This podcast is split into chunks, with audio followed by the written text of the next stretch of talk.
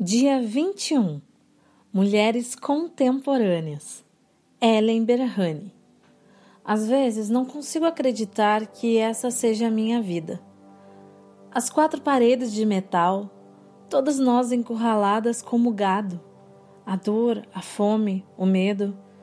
E tudo isso por causa da crença num Deus que ressuscitou e que me comissiona a compartilhar a fé com aqueles que ainda não conhecem um Deus que sou proibida de adorar. Recordo-me da pergunta que me fizeram muitas vezes na prisão: Ellen, vale a pena enfrentar tudo isso por sua fé? Mesmo com os guardas ao redor, sussurro a resposta: sim. Ellen Berhane serve a Jesus desde sua infância. Nasceu em 1974 na cidade de Asmara, Eritreia, um país da África que faz fronteira com a Etiópia e o Sudão. Com talento nato para a música, aos 14 anos de idade, sua fé aprofundou-se e ela descobriu que queria dedicar sua vida a fazer a obra de Deus. Em seu livro Canção da Liberdade, lemos o seguinte relato: Eu estava realmente decidida que preferia morrer a viver uma vida sem propósito e sem fazer a diferença no mundo. Em sua fase adulta, decidiu lançar seu primeiro CD que ficou pronto no ano de 2003. A Eritreia passava por um tempo de guerra e havia apenas quatro grupos religiosos permitidos de exercer atividades legais no país. Com a supervisão do governo, o islamismo, a Igreja Luterana, a Igreja Católica e a Igreja Ortodoxa. Aos outros grupos não era permitido encontros e reuniões. Os que burlavam a lei ao serem pegos, eram rigorosamente punidos. Ellen foi pega e mantida presa em containers em situações precárias, sem dignidade alguma, apenas por negar-se a assinar um documento no qual estaria declarando que renunciava à sua fé em Cristo, prometendo não cantar mais e não compartilhar o Evangelho em seu país. Por manter-se firme e não renunciar à sua fé, ela passou pelas mais diversas formas de tortura.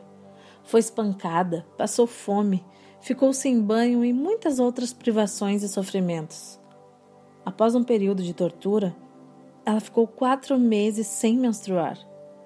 Apesar de toda a situação, ela conduziu muitas pessoas entre os prisioneiros e guardas a Cristo, com a sua postura de fidelidade e abnegação a Jesus mas sempre mostrando-se audaciosa e firme em relação à sua fé. Quase três anos se passaram e, após ela passar por mais uma sessão de tortura e quase ir a óbito, ela foi enviada a um hospital. Recebeu tratamentos adequados e, posteriormente, ganhou uma alta médica foi para casa seguir o tratamento, não retornando à prisão. Atualmente, Ellen recebeu asilo e vive na Dinamarca com a sua filha Eva ela viaja ao mundo abençoando a muitos com seu testemunho.